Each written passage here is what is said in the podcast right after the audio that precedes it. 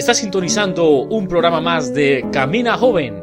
Esta es una edición más de un programa de la juventud para la juventud, transmitiendo desde la ciudad de Guatemala, Centroamérica, para los jóvenes de todo el mundo. Esperamos que sea de tu agrado y empezamos en este momento.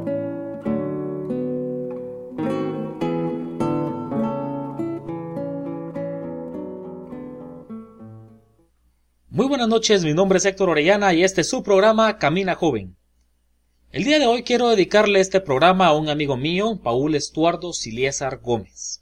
Es imposible para mí no contar la historia de Paul, puesto que ha marcado mi juventud y mi vida. Así que quiero dedicarle este programa a Paul y a su familia. En el año 2009 comencé a tener una amistad en la iglesia que asistía con un joven que un tiempo atrás llegaba muy eventualmente a la iglesia. Su nombre era Paul. Luego él se desaparecía por largos periodos y luego al tiempo volvía a asomarse nuevamente a la iglesia. Y así pasó por un tiempo. Pero un día él tuvo un encuentro con Dios, y cuando yo lo conocí, él estaba en su primer amor. Así que Paul comenzó a involucrarse mucho en la iglesia en la cual los dos asistíamos. Se metió al coro de la iglesia. Aún recuerdo a Paul cuando el coro de la iglesia practicaba y recuerdo su sonrisa, su alegría y su buen humor en los ensayos del coro. Paul también comenzó a darse cuenta de la necesidad que había en las escuelas públicas de evangelizar. Así que Paul también comenzó a dar clases de Biblia en las escuelas públicas eh, como voluntario, ad honorem, es decir, sin goce de salario, sin sueldo, sino como un voluntario. El último día que Paul fue a dar clases, el título de la lección que compartió ese día era Os es necesario nacer de nuevo. Paul conocía la salvación de Jesús, su liberación, y por eso, a pesar de ser alguien tímido para hablar en público, estaba parado frente a ese grupo de niños testificando y dándoles una clase de que Jesús puede salvarlos. Paul también se involucró mucho más con el grupo de jóvenes, participando activamente, asistiendo fielmente a las reuniones. Recuerdo que pasábamos muy buenos tiempos con Paul en esas reuniones. Era como estar con alguien que anteriormente no tenía nada y ahora tenía todo aquello que podía darle gozo y alegría. Paul también ingresó al Instituto Bíblico de la Iglesia. Tuvo la oportunidad de estudiar los tres cursos de Apocalipsis y Daniel que hablan acerca del fin en ese instituto bíblico eh, en sus últimas tres semanas de vida. También en ese instituto bíblico hay personas de otros países que viven dentro de las instalaciones del instituto.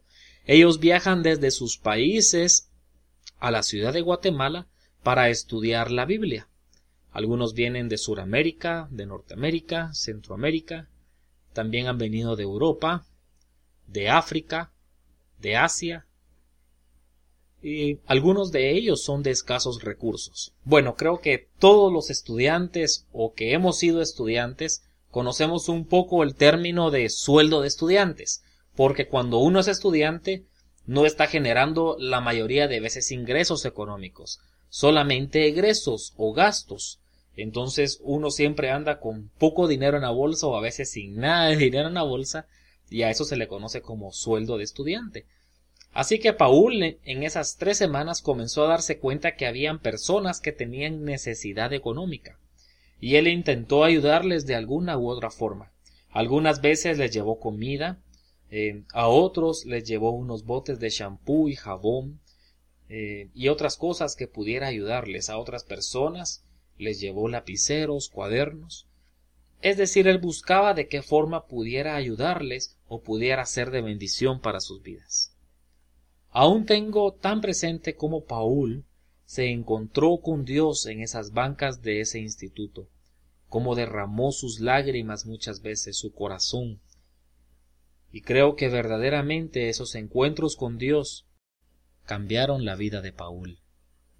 Paul comenzó a juntarse con un grupo de jóvenes de la iglesia, entre los que me encontraba yo, y nos reuníamos los días lunes en la casa de Paul.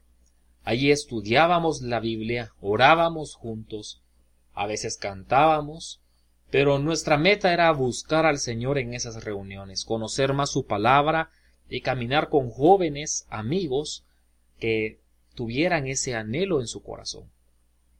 Así que cada uno tenía que dar algún mensaje o palabra o estudio o algo que Dios le hablara durante la semana y lo compartíamos en una mesa, eh, luego orábamos o cantábamos y al terminar la actividad degustábamos de una cena, de un cafecito o algo acompañado de un buen y sano compañerismo como amigos.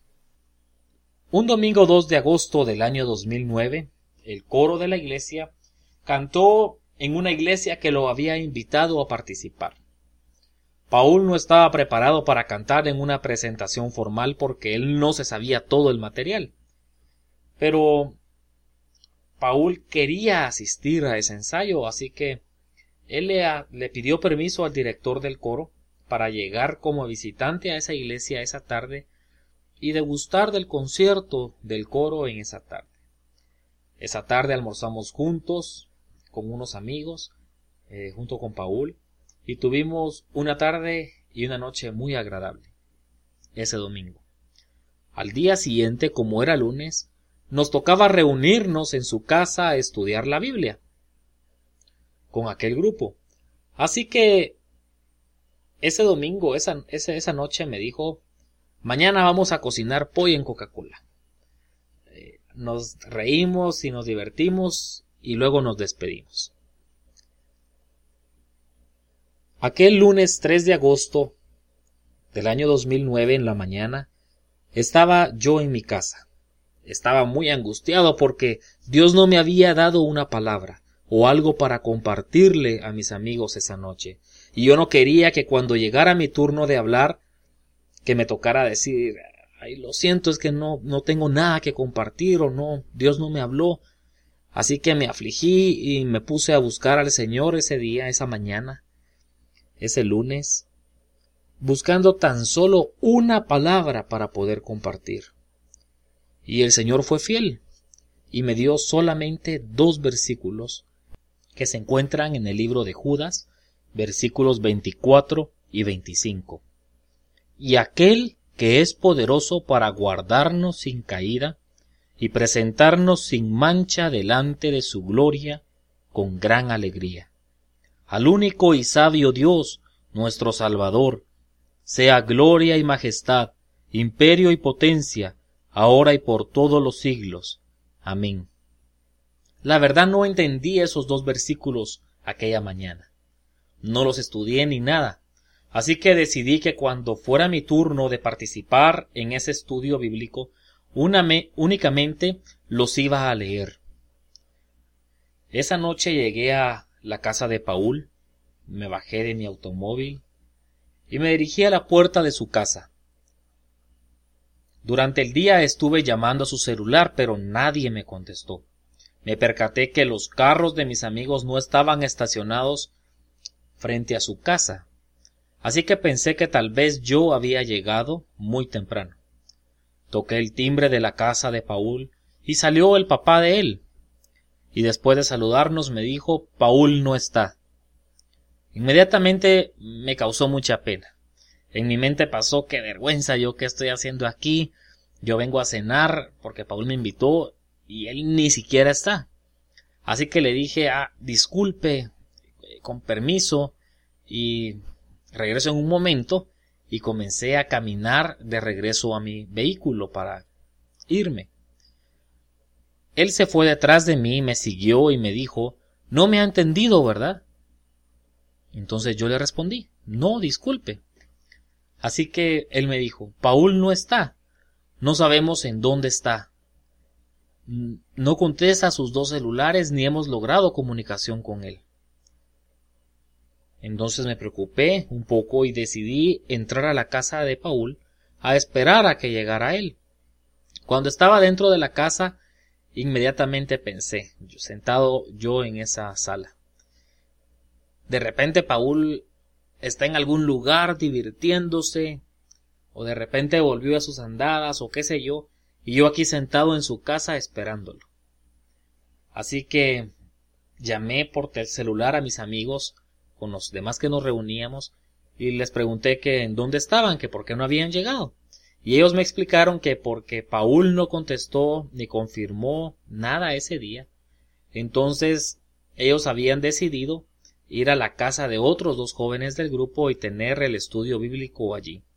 Así que me despedí de la familia de Paul y me fui a la casa de mis otros dos amigos a reunirme con ellos. Estuvimos en la casa de ellos aquella noche y decidimos que como ya era tarde, no íbamos a tener el estudio bíblico, sino solamente íbamos a cenar juntos y a compartir un momento juntos. Así que, estando con ellos, les conté lo que me había sucedido esa mañana, que no tenía ninguna palabra para compartir, ningún estudio para poder compartir, y les conté sobre los dos versículos que Dios me había hablado ese día. Nos despedimos y nos fuimos a nuestras casas, y en mi mente pensé, de plano Paul va a llegar mañana al Instituto Bíblico, porque nos tocaba clases al día siguiente, el martes, en el cual los dos éramos alumnos, y, y de plano ahí me va a explicar por qué no había llegado o qué le había sucedido. Así que al día siguiente, el día martes, llegué al Instituto Bíblico, y Paul no se encontraba.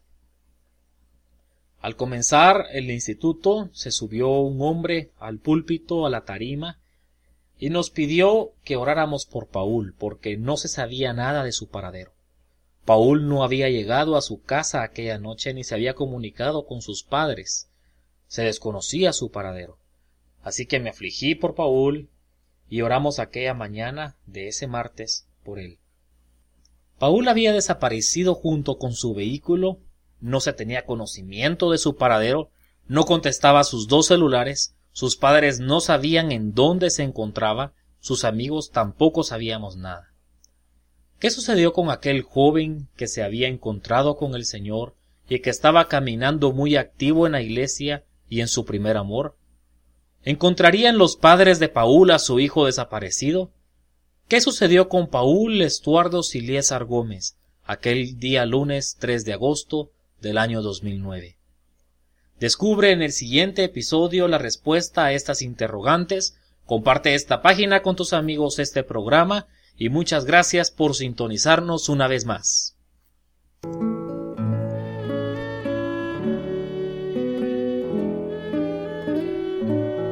Esto fue tu programa Camina Joven. Gracias por sintonizarnos en las diferentes frecuencias FM y AM, así como en las diferentes radios online. No olvides recomendarnos con tus vecinos, familiares, hermanos en Cristo, conocidos y amigos. Y por favor escríbenos a nuestro correo electrónico contacto arroba caminajoven.com y visítanos en nuestro sitio web www.caminajoven.com. Recuerda, los días viernes subiremos un programa nuevo. Hasta pronto.